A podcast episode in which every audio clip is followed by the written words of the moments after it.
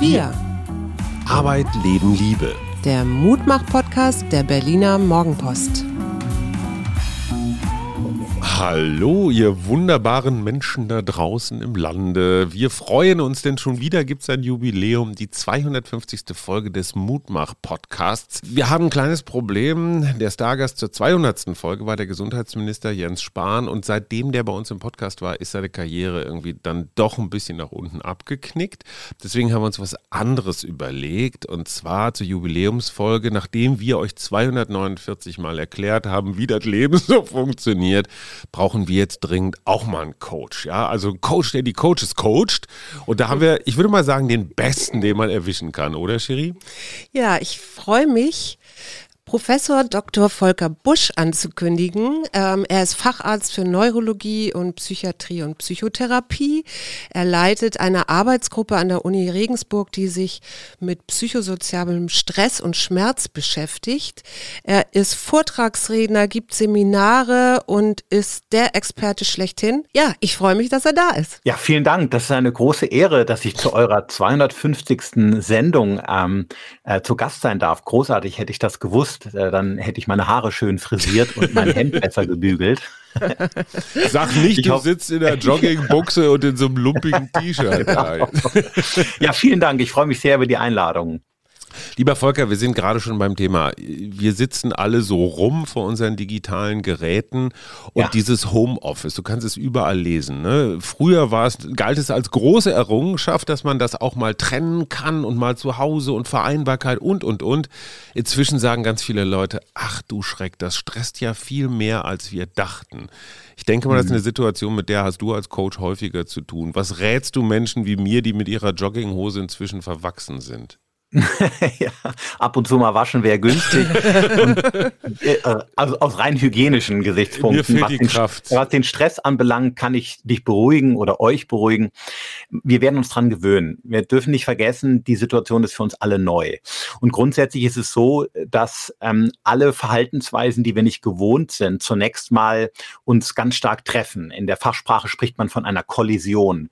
Und das führt dazu, dass ungewohnte neue Wege sich sehr anstrengend anfühlen anfühlen und tatsächlich auch in Anführungsstrichen ein bisschen stressig. Aber je mehr wir Erfahrung und Übungen auf diesem Gebiet haben, desto lockerer und leichter fallen uns auch ähm, die Art und Weise, wie wir digital arbeiten, kommunizieren und so weiter. Und trotzdem gibt es natürlich ein paar Dinge, auf die man achten muss, nämlich insbesondere beim Homeoffice, dass man seine Arbeit gut strukturiert und dass man sich Freiräume bewahrt, dass ähm, die Freizeit und die Arbeit nicht allzu sehr verschwimmen, sondern eine auch wenn man zu Hause ist und in der Jogginghose arbeitet, eine klare Trennlinie da ist zwischen dem, was ich tagtäglich leisten muss und meinem Eigenreich, meiner Intimität, meiner Phase, meiner Zeit am Tag, wo ich ganz ich bin und wo ich keine Leistung bringen muss. Also diese Trennung ist ganz, ganz wichtig im Homeoffice und dann können wir damit auch, auch umgehen. Wir dürfen nicht vergessen, Homeoffice ist ja keine Technik, sondern es ist eigentlich eine Kultur. Und damit oder bis sich Kulturen richtig entwickeln, braucht es eine gewisse Zeit. Aber ich bin da ganz zuversichtlich. Aber das bin ich als Psychiater von Berufswegen immer. Ich bin immer sehr optimistisch. Jetzt, jetzt äh, bist du ja auch ausgewiesener Stressexperte und viele Leute klagen ja gerade sehr stark über Corona-Müdigkeit und ähm, ja. das hat ja sicherlich einerseits auch damit zu tun, dass es so eine fehlende Sicherheit gibt. Ne? Wir wissen nicht, wann das endlich zu Ende ist. Wir wissen nicht, wann wir alle durchgeimpft sind und ich Absolut. weiß nicht was. Ähm, würdest du das als Stress bezeichnen, was wir da gerade erleben? Ja, äh, es, also du triffst da den Nagel auf den Kopf tatsächlich. Bei dem Begriff Stress bin ich ein bisschen vorsichtig, weil wir ihn häufig für ganz viele Banalitäten des Alltags verwenden. Äh, also beispielsweise, dass irgendwie, weiß nicht, eine Pflanze auf, auf, auf, auf dem Fensterbrett eingeht oder dass wir irgendwie eine Hose umtauschen müssen. Und dann sagen wir, ach Gott, der Tag ist aber heute echt stressig, was ich alles tun musste. Und dabei tun wir dann den Menschen Unrecht, die wirklich unter echtem Stress leiden, in dem Sinne, dass ihnen das Leben einfach die Beine wegzieht. Also gehen wir beispielsweise von Menschen aus, die momentan aufgrund der Corona-Pandemie wirklich auch an existenzielle Grenzen kommen oder unter schweren gesundheitlichen Folgen von Covid-19 leiden. Oder auf Intensivstationen ja. äh, seit über einem Jahr äh, sich erzählen lassen müssen, dass das nur eine Grippe ist. Ja, exakt, ganz genau. Das Pflegepersonal, äh, auch darauf sprichst du an. Also es gibt ganz viel wirklich Leidtragende und die auch unter solchen Belastungen leiden, dass man den Begriff Stress verwenden darf. Für die meisten von uns, wir gebrauchen den Begriff relativ äh, inflationär, ich sagte es schon, relativ ähm, oberflächlich. Und da muss man also äh, aufpassen, dass man nicht äh, sozusagen alles in einen Topf wirft. Das verwässert die Diskussion sehr. Aber ja, ganz kurz, Volker, da muss ich einmal rein, weil der Journalist Journalist in mir ist jetzt so richtig widersprüchlich unterwegs. Wenn ich mir eine klassische Bildzeitung angucke, ja. die wird ja immer noch von vielen Menschen gelesen, dann ja. steht auf jeder Seite steht Chaos, Desaster. Stress, ja. äh, äh Streit, Zoff, irgendwas. Also Krise. Kri Ach, Krise ist viel zu klein. Ja, das heißt aber Weltuntergang. Weltuntergang, genau. Unter Weltuntergang, unter Armageddon machen wir es nicht mehr. Was ja. machen wir Journalisten mit den Köpfen der Menschen, wenn wir ihnen wirklich in jeder Zeile einhämmern? Endspiel, jüngster Tag, äh, äh jetzt, jetzt ist alles vorbei. Absolut. Ähm, das ist genau das, ähm, was Stress verursachen kann, wenn wir uns mit zu viel negativen Botschaften und Horrorszenarien auseinandersetzen. Denn ähm, das, was wir erleben da draußen, das färbt natürlich irgendwann auch unsere Seele. Ne? Marc mhm. Aurel, der berühmte Philosoph und römische Kaiser, hat mal gesagt, irgendwann nimmt die Seele die Farben der Gedanken an. Mhm. Wir können uns gar nicht davor schützen, wenn wir uns tagtäglich mit ähm, in einem Kokon von, von Weltuntergangsszenarien aufhalten, dann führt es irgendwann dazu, dass wir unruhig sind und dass wir Schlafstörungen haben oder, oder mhm. nicht zur Ruhe finden. Also ein Stück weit gehört zur Stressbewältigung dazu, sich vor zu viel Negativbotschaften zu schützen. Ich würde aber hier gar nicht so sehr allein die Journalisten in die Verantwortung nehmen, sondern jeden von uns selber, mhm. pfleglich mit Informationen umzugehen. Mhm. Das wäre nämlich jetzt auch meine Frage, was kann ich denn selber tun, damit ich mein derzeitiges Leben eben nicht als stressig bewerte? Ja? Da gibt es natürlich ganz viele Möglichkeiten, um bei dem Thema Information zu bleiben. Ich glaube, dass wir so ein Stück weit mündig werden müssen im Umgang mit Informationen, dass sie uns eben nicht zumüllen. Mhm. Ähm, und da empfehle ich immer eine Pull- statt Push-Technologie. Soll heißen, wenn wir eine Information brauchen, ganz konkret, dann können wir sie uns besorgen im Internet oder im Fernsehen. Und dann aber auch die Kiste ausmachen. Mhm. Das heißt also ganz gezielt uns das rausziehen, was wir brauchen. Dann spielen Informationen alle Vorteile aus. Das ist ja toll, dass wir so eine große Verfügbarkeit an Informationen haben. Wenn wir stattdessen eine Push-Technologie leben, das heißt uns berieseln lassen den mhm. ganzen Abend, weil, weil uns langweilig ist oder wir kein anderes Hobby haben, ähm, dann müssen wir uns nicht wundern, dass uns diese Dinge auch irgendwo ein Stück weit begleiten. Denn das gerade die negativen Dinge hinterlassen in unserem Gehirn ganz, ganz starke Erinnerungsspuren, die leider viel tiefer sind als die positiven Dinge. Mhm. Deswegen ist also Pull statt Push schon mal so eine Technik, die man empfiehlt im Umgang mit Informationen. Mhm. Jetzt gibt es aber ja viele Leute, die sagen, ähm, ich kann das Handy eigentlich gar nicht weglegen. Also der, ja. man, die, ne, man, spricht ja genau. inzwischen auch von Sucht, Online-Sucht. Mhm. mhm. Ist ja durchaus im ICD, ich weiß gar nicht, ob es schon aufgenommen ist, aber es ist auf jeden ja. Fall immer Thema gewesen. Genau, das stimmt. In den ne? amerikanischen Klassifikationstabellen sind äh, solche Süchte aufgenommen, die europäischen werden folgen.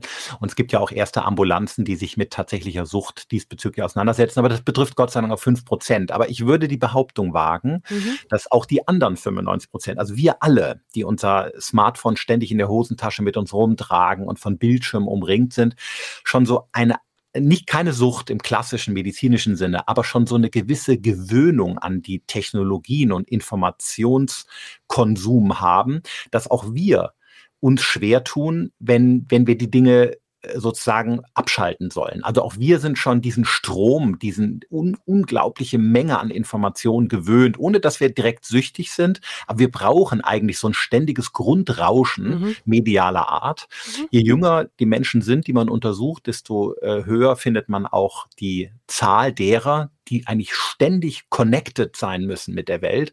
Und das äh, hat nichts mit digitaler Mündigkeit zu tun, sondern tatsächlich mit einer Vorform dieser Abhängigkeit.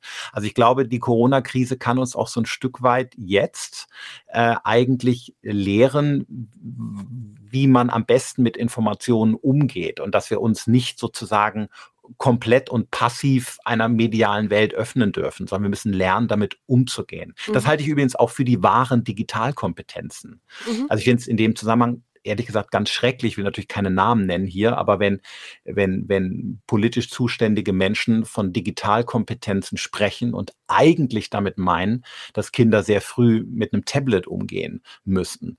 Das ist nicht das, was Digitalkompetenz ist, sondern Digitalkompetenz meint, mündig zu werden im Umgang mit den Technologien und den Informationen. Also sich die Frage zu stellen, wie viel ist gut für mich? Was tut mir gut? Mhm. Und wo ist es vielleicht viel besser, wenn ich die Dinge ausschalte und mich mit jemandem unterhalte, darüber nachdenke und auf diese Weise äh, Stress und Emotionen bewältige. Ich glaube, das müssen wir alle erst noch so ein bisschen lernen. Mhm. Jetzt hast du ja diese äh, schöne Kombi mit Neurologie und Psychiatrie oder Psychotherapie. Ja. Ähm, und ja, hast gerade eben von den Kindern gesprochen. Und das ist ja tatsächlich etwas, was viele Eltern beschäftigt. Dieses mhm. permanente äh, vom Handy, mit dem Handy spielen, mit dem Handy ins Bett gehen und so weiter. Kann man das neurologisch irgendwie auch, also was findet man da, wenn man Kinder in Kindergehirne guckt, die viel mit dem Handy oder dem Computer unterwegs sind? Also wir haben tatsächlich ungefähr fünf Prozent, je nach Studie, das unterscheide ich immer so ein bisschen, äh, Menschen, die wirklich süchtig sind. Äh, in einem klassischen Sinn, wie man das von Zigaretten, Süßigkeiten oder Alkohol kennt. Mhm. Ähm, und da finden wir auch tatsächlich durch bestimmte Formen der Bildgebung auch Auffälligkeiten. Bei, deren, über, bei der überwiegenden Zahl der Jugendlichen, die so eine gewisse Vorabhängigkeit haben, also eine Gewöhnung, dass sie also nicht mehr gerne ohne Handy umgehen, aber noch nicht so richtig süchtig sind, finden wir so ohne weiteres im Gehirn erstmal nichts. Mhm. Also zumindest keine strukturellen Auffälligkeiten. Aber in ihrem Verhalten sehen wir eben, dass sie drei, vier Stunden am Tag online sind und dass in dem Moment, wo sie offline sein sollen, so unruhig werden, mhm. und weil, weil diese Resonanz zur Außenwelt fehlt, mhm.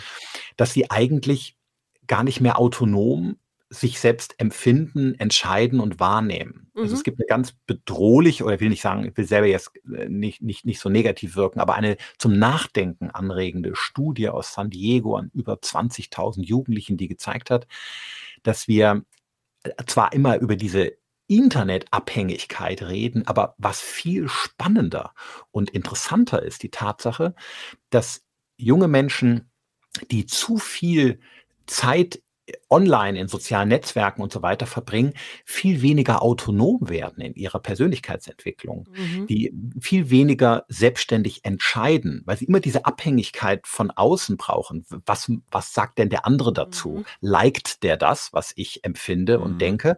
Und in dieser Weise eigentlich diese Selbstständigkeit, diese Selbstkompetenz verlieren, die wir stattdessen entwickeln, wenn wir auf uns selbst geworfen sind. Und wenn, wenn wir ohne zu gucken, was der andere davon hält, über Dinge nachdenken und Dinge tun. Mhm. Ja, versteht ihr, was ich meine? Also ja. Also diese, ne, die, das, das ist der in meinen Augen der viel äh, bedenklich, die viel bedenklichere Entwicklung. Ja. Äh, wir brauchen ja mündige und autonome Menschen, zu denen wollen wir unsere Kinder oder unsere Schüler ja heranziehen. Und dafür gehört es eben, äh, Selbstentscheidungen zu treffen, mhm. nachzudenken mhm. über die Dinge, zu urteilen, autonom zu handeln und im Nachhinein zu reflektieren. Und das geschieht nicht im Internet, mhm. sondern immer nur in der Auseinandersetzung mit mir selbst. Jetzt hast du ja gerade eben schon von digitaler Kompetenz gesprochen. Was können denn Eltern tun, ähm, um ihre Kinder mehr in eine autonomere Haltung oder zu sich selbst zu fördern oder zu bringen? Also ich halte es ehrlich gesagt für, in diesem Zusammenhang schon für einen großen Fehler, wenn, wenn ein siebenjähriges Kind schon ein, ein Handy bekommt, mhm. ähm, damit äh, die, die Mutter sich auf dem Schulweg oder der Vater äh, dreimal rückversichert, ob es dem Kind gut geht. Denn, denn machen wir uns nichts vor, in diesem Alter verlangt ein Kind in der Regel noch kein Handy. Das tun sie mit 10, 11, 12. Ja. Sondern es sind die Eltern, die das Handy einführen. Und fast immer, äh, weil sie sich rückversichern wollen, dass dem Kind gut geht. Also es dient letztendlich der, der Angst und der Sorge der Eltern. Mhm. Und es lehrt dem Kind dabei ganz automatisch, ähm, seine Probleme nicht selbst zu lösen, ähm, sondern sozusagen in diesem Gefühl, immer verbunden zu sein mit jemandem, der mich überwacht, der mich kontrolliert, der, an dem ich mich anlehnen kann, eigentlich gar nicht selbstständig sich Probleme zu lösen. Und da, das ist zum Beispiel so ein Beispiel, wo ich denke, dass man aufpassen muss, dass man den Kindern nicht zu früh vermittelt, es gibt irgendeine App in eurem Leben, die irgendwas für euch steuert. Ja. Sondern sehr früh ihr könnt selber äh, Verwalter und Steuerer eures Lebens werden, indem ihr selber Antworten auf Fragen findet. Ich sehe das ehrlich gesagt bei meinen jungen Studenten, die bei mir eine Doktorarbeit schreiben und ich will hier überhaupt kein Bashing betreiben. Ich liebe meine äh, Studenten. Ich habe auch ein fantastisches Verhältnis zu ihnen. Aber es ist die Fähigkeit und Bereitschaft gesunken, sich selbst Antworten auf Fragen zu geben, also nachzudenken. Mhm. Ähm, man, man konsultiert schnell das Internet und wenn mhm. das Internet mal nicht verfügbar ist, ja, hm, keine Ahnung, dann weiß ich auch nicht. Dann muss ich den Herrn Busch fragen. Ja. Und, und das ist etwas, was wir eigentlich in unserer Gesellschaft ja brauchen. Menschen, die nachdenken. Und zwar unabhängig davon, was Facebook gerade sagt oder jemand, mit dem ich über irgendeine Netzwerkgruppe verbunden bin, sondern was sagt mir meine Erfahrungswelt? Wir sind alle Architekten unserer eigenen Erfahrungswelt und dafür müssen wir rausgehen und Erfahrungen machen. Dafür müssen auch Kinder vielleicht mal auf dem Schulweg sich verirren, damit sie lernen, sich beim nächsten Mal zu konzentrieren oder jemanden auf der Straße anzusprechen und nach dem Weg zu fragen. Das sind so ganz einfache Dinge des Lebens, aber die machen kompetent, die machen autonom. Und äh, eine zu häufige Verbindung mit der Technik, die uns all diese Dinge abnimmt, fördert eben diese fehlende Autonomie, die die Frau Twench in San Diego nachgewiesen hat. Autonomie ist, glaube ich, sowieso so dieses Riesenthema, das auch bei uns im Podcast immer wieder auftaucht. Ja? Also bin, ah ja, ich, bin ich Opfer der Verhältnisse? Werde ich gesteuert? Werde ja. ich behandelt? Werde ich von der Politik irgendwie, ich weiß nicht was, bevormundet oder entrechtet? Oder bin ich Subjekt und entscheide ganz aktiv selbst? was ich tue und was nicht. Und das ist im Wesentlichen eine Frage der Haltung. Du genau. wolltest uns ja ein bisschen betreuen und das brauchen wir auch ein bisschen. Suse kann es bestätigen. Ein Thema, nein, ich meine das ganz ernst, ein Thema, was mich umtreibt, insbesondere jetzt in den nächsten Monaten. Wir werden eine Transformationsphase erleben. Wir kommen, ich sage jetzt mal, also aus der Kernphase der Pandemie, wo wir alle potenzielle ja, Viren, Infektionsopfer waren. In diesem Fall stimmt das Opfer-Narrativ. Äh, Aber jetzt kommen wir in so eine Mehrklassengesellschaft. Die einen sind geimpft, die anderen sind nicht geimpft. Die einen ja. wollen geimpft sein, die anderen wollen nicht geimpft sein, aus welchen Gründen auch immer. Ähm, also wir haben die rechte Frage, was darf einer? Dann mhm. haben wir mhm. die Mutationen, die vielleicht mit den Impfungen, die sich von den Impfungen gar nicht so beeindrucken lassen. Das, mhm. So, und dann ist jetzt die Frage so, wann macht was wieder auf? Natürlich wird die Bundesliga als allererste wieder die Stadien öffnen. So, aber es wird nach dieser Pandemiephase eine Phase der Unübersichtlichkeit, der Ungleichzeitigkeit von Entwicklungen geben. Wie behalte ich da meine Autonomie? Meinetwegen, wenn alle um mich herum geimpft sind, ich nicht oder so. Also wir, es sind ja so ganz, ich sag mal, so ganz klassische Fähigkeiten wie Großzügigkeit, Bescheidenheit, Geduld, ja. Gelassenheit Demut. gefragt. Demut. Demütig, Demut. Ähm, das ist so schwer, wenn man jetzt, ja, wir wollten den Begriff Stress ver nicht verwenden, aber trotzdem, wir sind alle so ein bisschen ermüdet jetzt. Und trotzdem werden jetzt nochmal große Leistungen von uns erwartet. Ich bin ein bisschen, wow, kannst du dir vorstellen, ich habe Angst vor dieser Transformationsphase. Ich, ich fühle mich der noch nicht so richtig gewachsen. Wie, wie gehe ich damit um? Mm, also ich, ich persönlich glaube, dass dieser Begriff, um da nochmal ganz kurz zurückzukommen auf das Wort Autonomie, gar nicht das ist, was wirklich so der, der, der Stein des Anstoßes ist bei den Leuten da draußen. Ich habe eher das Gefühl, dass es ein unglaublich überzogenes und überempfindliches Gefühl für Freiheitsentzug ist, was mhm. die Leute äh, subjektiv stresst. Und äh, da empfehle ich immer mal ins Ausland zu gucken mhm. wie, wie mit Menschen dort umgegangen wird, wie politisch dort gesteuert wird. Schauen wir nach Albanien, nach äh, Malaysia, nach Bulgarien. Ich habe also relativ viel Bekannte auch im Ausland, die mir mhm. erzählen, dass sie für eineinhalb Stunden einkaufen gehen dürfen, dass sie teilweise nur dreimal am Tag die Wohnung verlassen dürfen und so weiter. Man wird dann recht schnell demütig.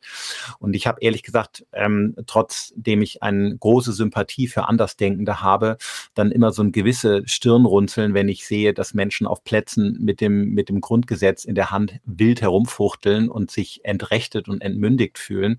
Ich halte das nicht für einen Verlust an Autonomie, sondern ehrlich gesagt für ein sehr, sehr überzogenes und degeneriertes Verständnis von Freiheit. Es ist, es ist doch völlig klar, dass wenn Grundrechte sich gegenseitig äh, stören, wenn sie gegeneinander sozusagen ähm, oder, oder paradox gegeneinander stehen, wie beispielsweise mhm das Grundrecht auf freiheitliche Selbstbestimmung und das Grundrecht der, der Gesundheit, das man seitens der Regierung, hier möchte ich Sie so ein bisschen in Schutz nehmen, priorisieren muss und dass das eine Grundrecht dann zeitweise dem anderen unterstehen muss. Mhm.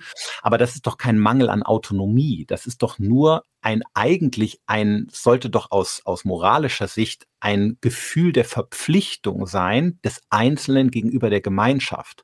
Und ich glaube, um jetzt die Frage konkret zu beantworten, die du mit Stress ähm, äh, in, ins Feld führtest, in dem Moment, wo mir das klar wird, ist es doch für mich schon nicht mehr ganz so stressig. In dem mhm. Moment, wo ich merke, wir erhalten uns unsere wunderbare demokratische und freiheitliche äh, Gesellschaft hier dadurch, dass wir für ein paar Monate den, den Schwächeren in unserem Land zuliebe ein, ein paar von unseren Freiheiten zurückgeben müssen, die wir dann aber auch wieder zurückbekommen und genießen dürfen. In diesem Moment perrt das doch eigentlich an mir ab, oder? Das hast du jetzt auf einer, ich sag mal, intellektuellen, auf einer verstandesmäßigen Ebene ganz gut erklärt. Bin ich auch total bei dir.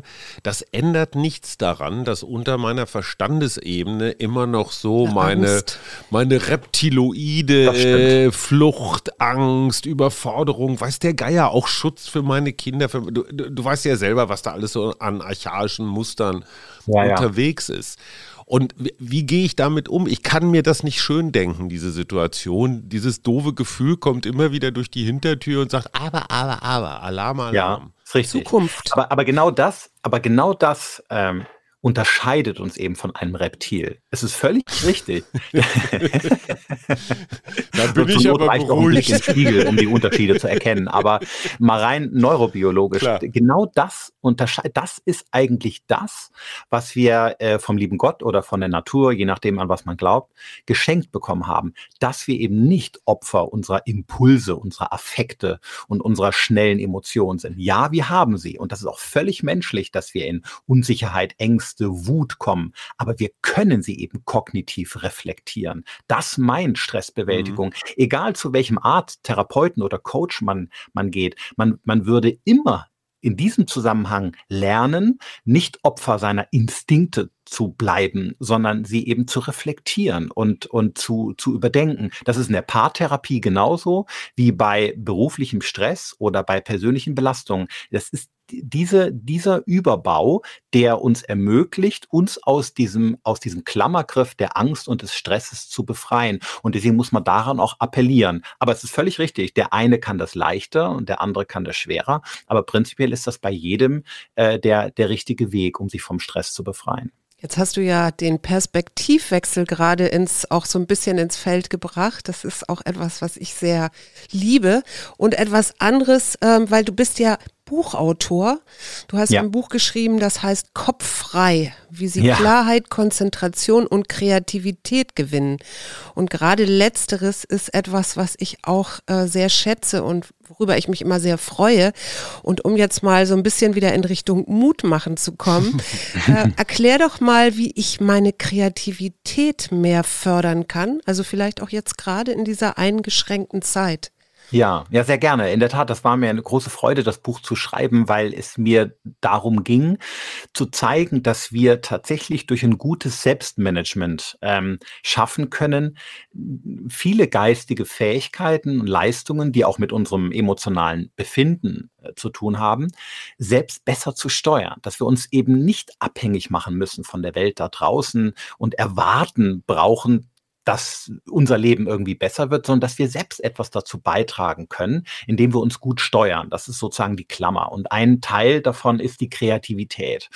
Und ähm, das ein, ein, ein Weg, um zu mehr kreativen Ideen zu kommen, ist tatsächlich, sich mehr Zeit zu nehmen, um Dinge zu durchdenken, also seine mhm. Aufmerksamkeit schweifen zu lassen und eben von dieser bildschirmgewohnten Abhängigkeit wegzukommen und mehr, also was die alten Griechen Kontemplation genannt haben, mhm. mehr ins Nachdenken zu kommen. Beim Waldspaziergang, auf einem Ruderboot, auf einem See, äh, in der Kirche, wo auch immer, also gerade in, in monotonen Umgebungen, wo wir mal nicht konsumieren, uns aufzuhalten und nachzudenken, zu fühlen, in uns zu spüren, die innere Stimme wieder zu hören. Das alles passiert in solchen Momenten und das ist ein Zustand, und das zeige ich in dem Buch ganz schön, in dem unser Gehirn plötzlich anfängt zu assoziieren. Das heißt, es nimmt diese ganzen Informationen, die wir vorher gesammelt haben, verknüpft sie miteinander, ordnet sie, verpackt sie in Schubladen und auf diese Weise kommen wir auf gute Ideen.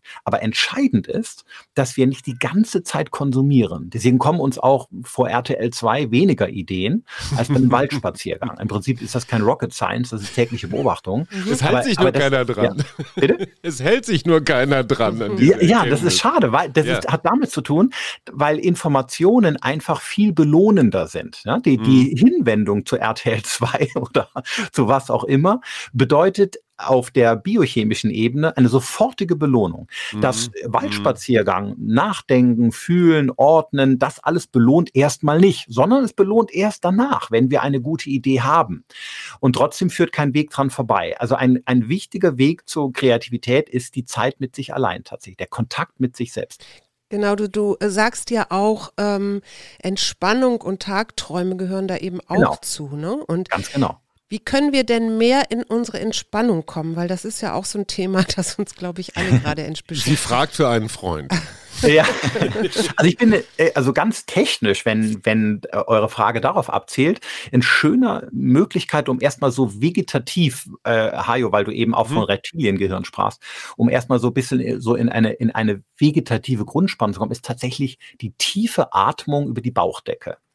Äh, das, das löst du allein noch keine Kreativität wie meine Frau. Du klingst wie meine ja, Frau. Sie das? Ja, die, die sagt auch immer, tief atmen, so da Meditation. unten. Meditation. Genau, der ja. Bauchnabel muss sich bewegen. genau, so ist es, exakt. Weil wir atmen, wir können über die Ihr Schulter steckt doch atmen. alle unter einer Decke, das ist doch eine Weltverschwörung hier. Das ja.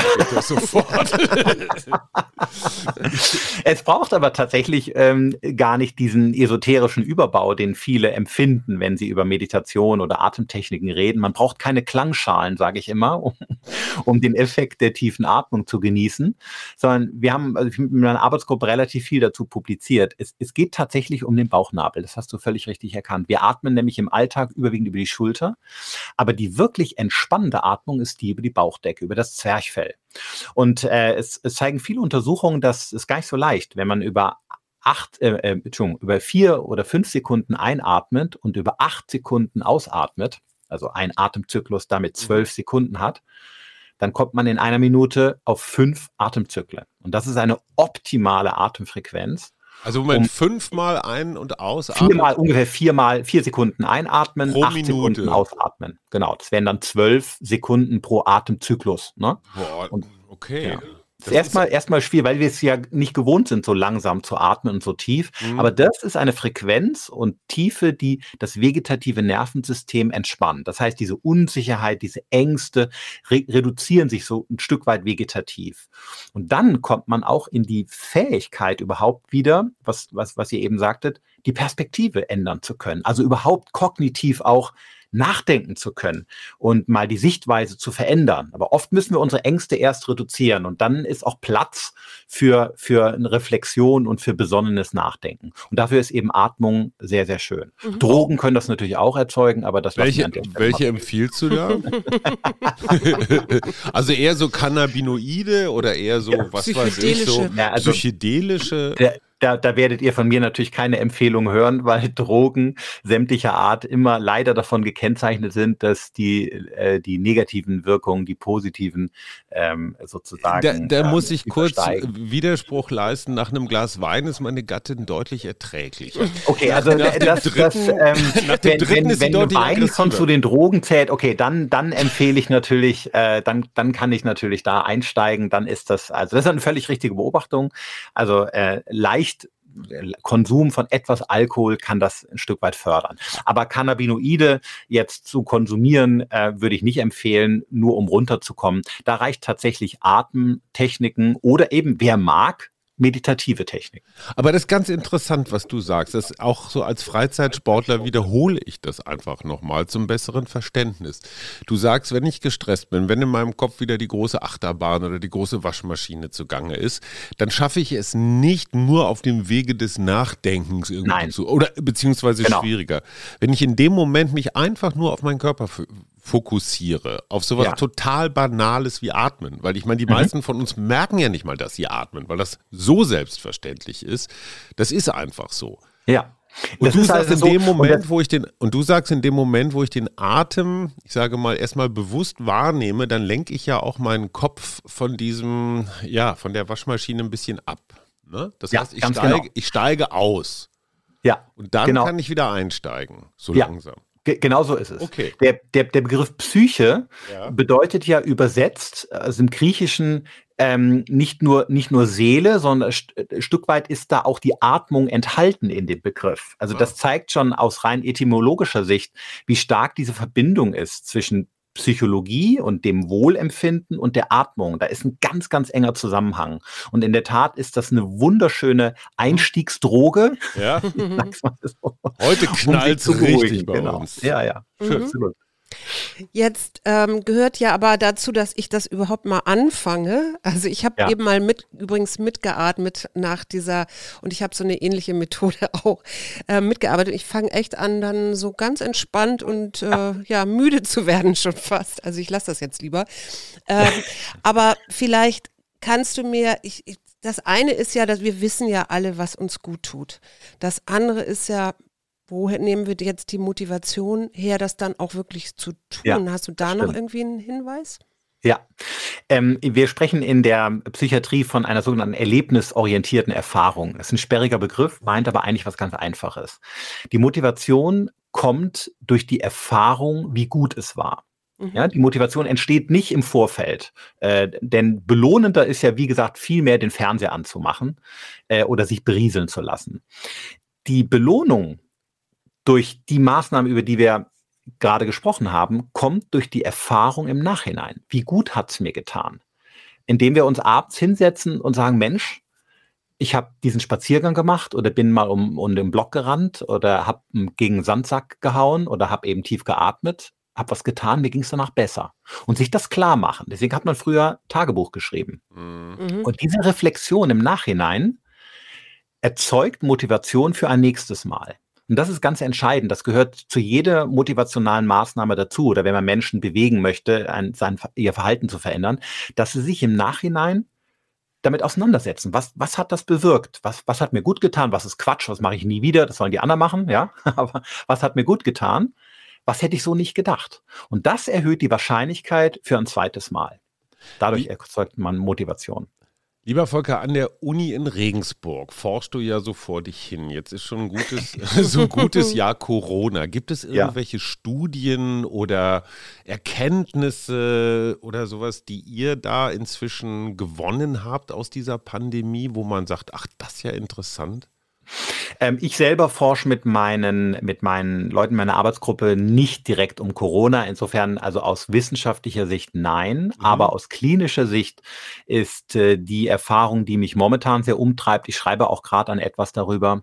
Es sind die ungesehenen Fälle oder die hohe Dunkelziffer der Leute, die sich nach einer vermeintlichen Genesung ja. nicht mhm. mehr erholen. Mhm. Äh, die sehen wir nicht. Wir haben ja immer nur einen Blick für das, was offenkundig ist. Ähm, und äh, wir, wir diskutieren bei Corona sehr um die Lunge. Macht auch Sinn, ist ja auch in erster Linie erstmal eine Lungenerkrankung.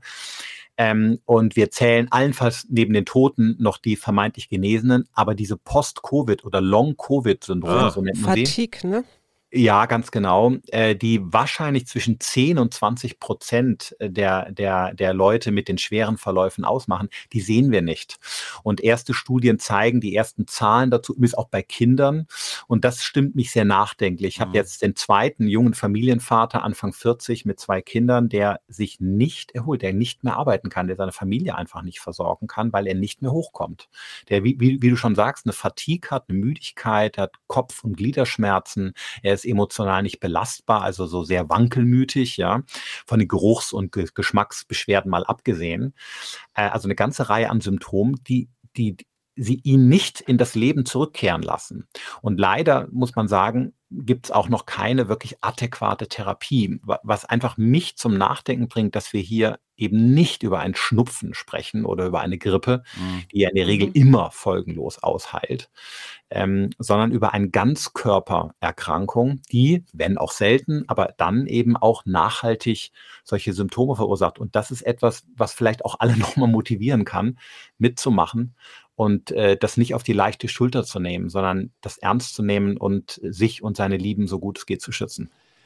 Ein Thema, und das, das geht durchaus in diese Richtung, was mich umtreibt. Wir erinnern uns, Rostock auch aufgrund des Bürgermeisters war so ein, ich sag mal, so ein ja. Labor, wo die Zahlen mhm. eine Weile ganz gut waren. Tübingen mit Boris Palmer, den streitbaren Grünen, ja, ja. die haben das auch versucht. Jetzt gibt es im Saarland diese Öffnungsstrategien als Laie, aber wir haben so viele wirklich exzellente Universitäten in Deutschland. Ich selber komme aus einer Unistadt, Münster.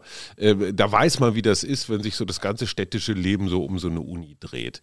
Warum haben wir nicht schon vor einem Jahr gesagt, pass auf, alle unsere Universitätsstädte, wo die Professoren, ob sie Busch heißen oder wie auch immer, sind gehalten, mit ihren Studierenden und der Stadt zusammen eine Studie zu machen, vielleicht zu einem Thema, ob das jetzt Long-Covid Covid ist, ob das Infektionswege sind, ob das welche Maskenschützen am besten sind. Also es ist ja egal, ob die jetzt da technisch rangehen oder psychologisch oder klinisch. Warum ist das nicht passiert? Ja, ich meine, wir sind doch so ein Bildungsstandort. Absolut. Aber da, da Covid oder Corona deckt jetzt auf, was jahrelang vorher mhm. äh, schon nicht strukturell gut geknüpft wurde. Wir mhm. haben in unserem Land in den letzten zwei Jahrzehnten keine gute Verbindung zwischen Universitäten, der Wissenschaft und dem Leben mhm. äh, gehabt. Die ja. Politik ist sehr wirtschaftlich orientiert, was ja prinzipiell auch nicht immer falsch sein muss, aber sie hat ganz, ganz wenig Verbindungen zu den Universitäten und das rächt sich jetzt und das lässt sich auch nicht in wenigen Monaten nachholen. Momentan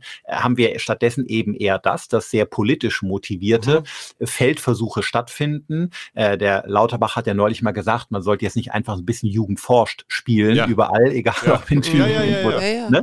Aber das, das kommt kommt. Im Prinzipiell wird es ja diese Hemdsärmlichkeit politisch auch verkauft, momentan ja. als ja Handeln. Und das ist prinzipiell natürlich auch ein, ein, sinnvoller Gedanke. Nur es muss natürlich, Hajo, und das hast du völlig richtig, unterfüttert werden mit guten Daten. Das muss begleitet werden mit Wissenschaftlern, die äh, kontrolli kontrolliert oder randomisiert entsprechend mhm. Gruppen bilden und das interventionell verfolgen. Die können und, das. Und nicht einfach politisch, einfach weil Wahlkampf ist und, ja. und ein Jahr voller Wahlen ist, das einfach machen und sich dann brüskieren mit als, als Macher, äh, dann gehen solche, solche Spiele auch schnell mal nach hinten los. Und leider sehen wir ja auch in Tübingen, dass die Zahlen wieder steigen. Also ganz so einfach ist es dann eben doch nicht ohne Wissenschaft im Hintergrund. Sagen wir mal so, die Zahlen dürfen ja auch sogar steigen. Selbst das wäre ja ein Ergebnis, wenn es wissenschaftlich begleitet worden wäre ja. und man hinterher wüsste. Genau. Ja, aber selbst jetzt erzählen die Leute immer noch, äh, ich glaube, das hat auch ein bisschen was damit zu tun, wer Kinder, wer selber Kinder hat, die gut betreut sind und nicht so auf die Schule angewiesen ist, der kann sich schon die Meinung leisten, dass Schulen spreaden. Und ja. wer mhm. alleinerziehend ist und zwei Kinder überhaupt nicht unterbringen kann, der wird wahrscheinlich daran glauben, dass Schulen überhaupt nicht spreaden oder sowas. Ne? Aber wie ist das jetzt ganz praktisch mit dir in Regensburg? Bist du ein einziges Mal von der Stadt, von der Verwaltung gefragt worden, hey, könnt ihr mal irgendwas untersuchen? Nein, und ich kenne auch keinen meiner direkten Kollegen, wo das der mhm. Fall war. Ähm, vielleicht spielt auch eine Rolle, dass man vor der, vor der wissenschaftlichen Begleitung solcher wichtigen Fragen ein Stück weit Angst hat, wenn man weiß, man steht vor einem wahnsinnigen administrativen, bürokratischen Monster. Das Ganze ist teuer und das streckt vielleicht viele äh, Politiker oder Entscheidungsträger auch zurück. Ich weiß es nicht, ob das eine Rolle spielt, könnte es mir jedoch vorstellen. Äh, aber nichtsdestotrotz wäre diese Kooperation immens wichtig, mhm. damit wir das, was wir da hemdsärmlich tun, auch begründen können und damit wir es in sinnvolle Zahlen überführen, die uns dann auch wirklich ein Gefühl für, von Sicherheit und Zuversicht geben. Jetzt sind wir ja ein Mutmach-Podcast, um das nochmal zu betonen. Ja. Und ich möchte dich fragen, was macht dir jetzt gerade in dieser Zeit Mut? Mir macht Mut, dass ich merke, dass ich diese Pseudo-Gewissheiten, die ich vorher gelebt und geliebt habe, gar nicht so sehr brauche. Was Machen meinst du mit Pseudo-Gewissheit? Ja, sag, sag, mal eine. Naja, also äh, Beispiel, wir, wir lieben ja heute alle unsere Excel-Tabellen, ne, die, nach denen wir unser Leben ausrichten. Und ich habe natürlich auch durch die Tatsache, dass ich in der Hälfte der Woche Arzt und Wissenschaftler bin und der anderen Hälfte der Woche irgendwie schreibe und, und, und Blogs mache und, und Vorträge halte und so weiter, auch ein Business, ja. Und das ist natürlich erstmal komplett zusammengebrochen. Zumindest die ganzen Bühnenauftritte waren weg. Und damit mhm. ging die, rief mein Steuerberater hier achtmal am Tag an und äh, machte Druck und Stress oder fragte nach und so weiter. Und natürlich entstand da erstmal auch eine finanzielle Not oder, oder äh, eine Unsicherheit, wie es weitergeht. Und, und habe gemerkt, dass diese, dass es immer Wege gibt, sich neu zu erfinden. Ich habe ganz viel verändert in meinem Business, habe das transformiert, biete jetzt digitale Inhalte an, mache die Videosprechstunde mit meinen Patienten. Also ich habe gelernt, durch das Wegbrechen von Sicherheiten, jetzt kommen wir wieder zur Autonomie zurück, auf mich selbst geworfen zu werden und kreativ zu werden. Mhm. Und, und ich habe gemerkt, dass ich in, in dem, was Glück und Zufriedenheit im Leben anbelangt, gar nicht abhängig davon bin, dass sich jeder Plan erfüllt oder jeder Wunsch erfüllt und alle Deadlines und alle Vorhaben so entwickeln, wie ich mir das vorgenommen habe in meinen Mindmaps, sondern dass eigentlich das größte Commitment im Leben ist, dass es immer irgendwie weitergehen muss. Mhm. Und diese Überschrift, obwohl ich jetzt Psychiater bin und da so einigermaßen vom Fach, muss ich gestehen, dass auch ich selber ganz privat als Mensch ähm, da auch ein Stück weit vom Leben eingeholt wurde und gemerkt habe, Mensch, ja, im Leben kommt es eigentlich nicht darauf an, dass sich jeder Plan erfüllt und jeder Wunsch und jedes Vorhaben, sondern die entscheidende Überschrift ist, dass es da draußen immer wieder neue Wege gibt. Und dass wir immer wieder ein Stück weit zu uns selbst zurückfinden müssen und die Fragen stellen, was will ich, wo will ich hin, was kann ich ausprobieren, mhm. wo darf ich vielleicht auch mal scheitern, Fehler machen, aber was, was gibt es jetzt für neue Herausforderungen? Und das gibt mir Mut, das hilft, wird, da bin ich überzeugt von, in einer nächsten Krise, falls es sie mein Leben für mich irgendwann bereithält, helfen, mhm. vielleicht spielerischer und experimenteller heranzugehen. Ich war am Anfang der Krise sehr verkrampft, äh, weil diese ganzen Gewissheiten wegfielen. Und jetzt bin ich freier und merke, dass es immer Wege gibt. Man muss offen bleiben, flexibel bleiben, spontan bleiben, neugierig bleiben und dann ergeben sich auch Wege. Also das ist persönlich mein Benefit oder mein, wie soll ich sagen, mein großer Gewinn dieser Krise. Gewesen. Es gehört ja zu unserer Sendung, äh, zu unserem Format dazu, immer mal wieder, vor allen Dingen in überraschenden Momenten, die unmoralische Frage des Tages zu stellen. Und jetzt hast, du mir eine, hast du mir eine wunderbare An Gelegenheit gegeben und die, mein, die ist nicht mal ausgedacht, die meine ich jetzt wirklich, die ist mir ganz spontan und ernst gekommen. Ja. Das, was du beschreibst, also allein diese Möglichkeiten zu haben, spielerisch ja. zu sein, Enttäuschung oder was weiß ich, nicht erfüllte Erwartungen, Haltung hinzunehmen.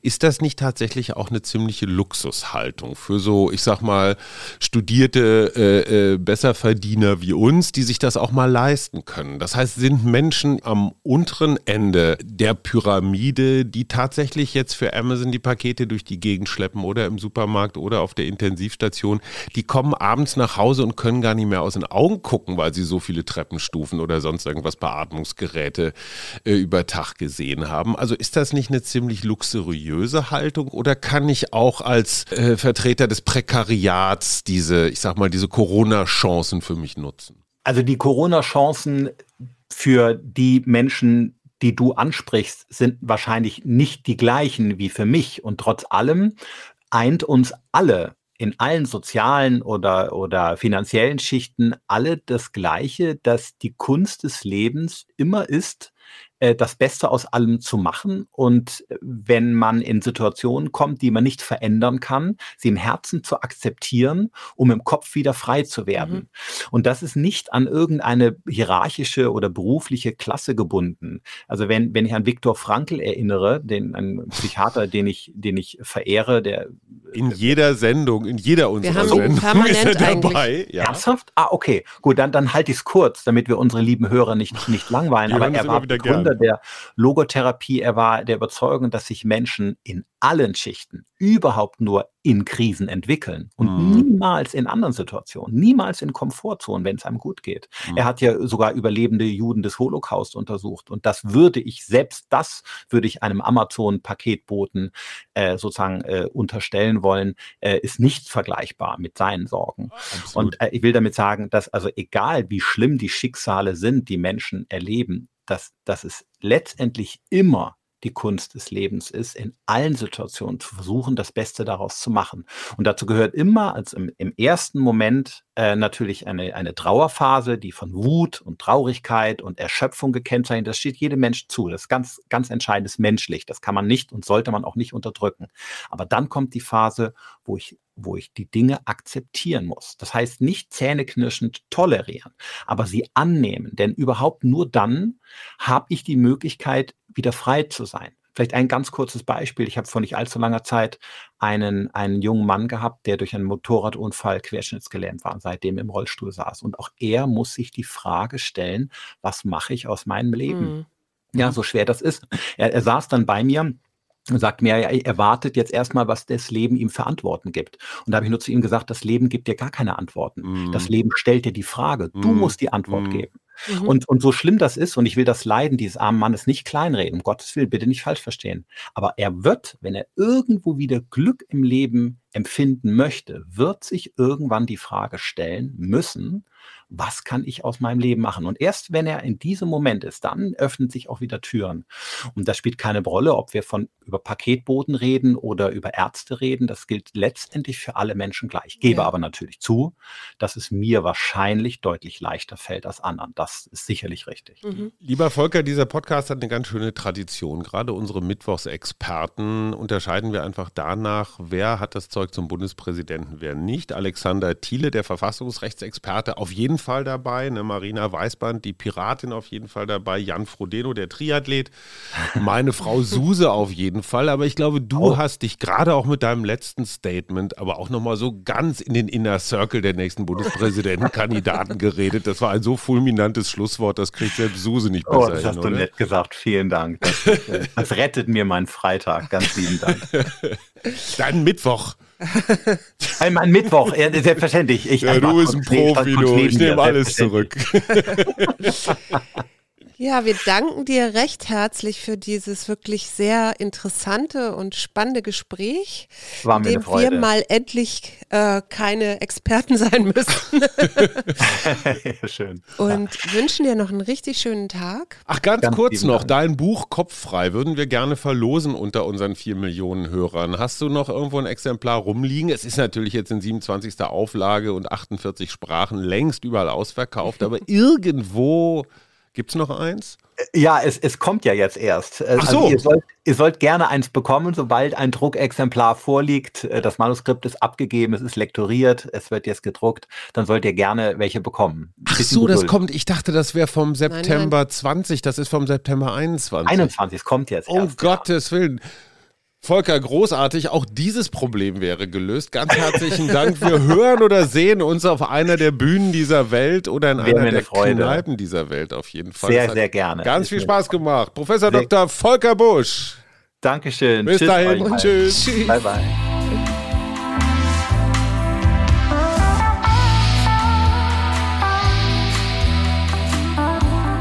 Wir. Arbeit, Leben, Liebe der Mutmach-Podcast der Berliner Morgenpost.